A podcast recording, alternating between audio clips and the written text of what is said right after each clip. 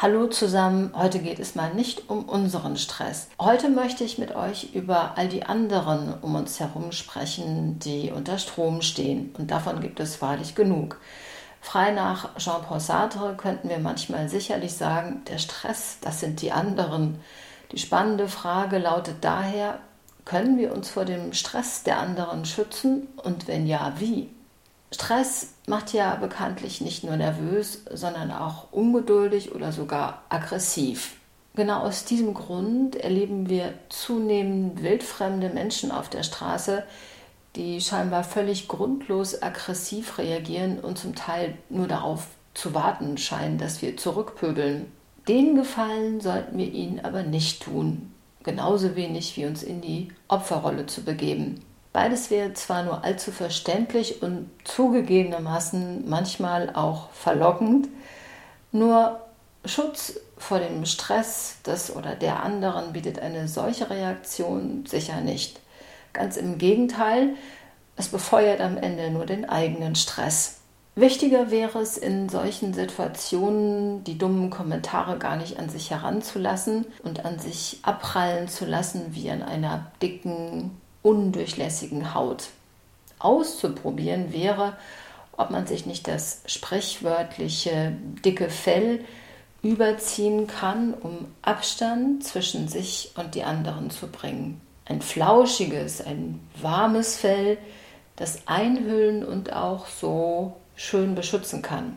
Ein dickes Fell, das eine Schutzhülle bildet, gegen all das Adrenalin, die schlechte Laune oder auch die Hektik beispielsweise der Kollegen und Kolleginnen.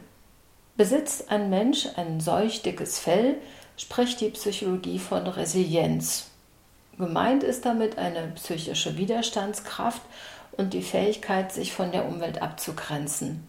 Mag sein, dass es Menschen gibt, die schon mit einem so dicken Fell auf die Welt gekommen sind, aber es gibt auch genügend andere, die das erst im Laufe der Zeit gelernt haben, weil sie irgendwann eine Entscheidung dazu getroffen haben. Entscheidungen sind nämlich die Grundlage jeder Gewohnheit, egal ob es eine gute oder schlechte ist. Sich in Resilienz zu üben bedeutet auch zu üben, wie viel Nähe bzw. Distanz ich benötige. Wenn ihr jetzt an ein dickes Fell denkt, welches würde euch den optimalen Schutz vor dem Stress der anderen bieten?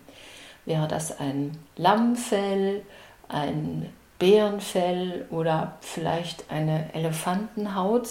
Vegetarier und Veganer können sich natürlich ein kuscheliges Kunst- oder Plüschfell vorstellen. Und ihr könntet es jetzt gleich hier und auf der Stelle anprobieren. Fällt euch die Vorstellung schwer? Dann hilft vielleicht ein kleiner Tipp des großen Kommunikationsexperten Paul Watzlawick.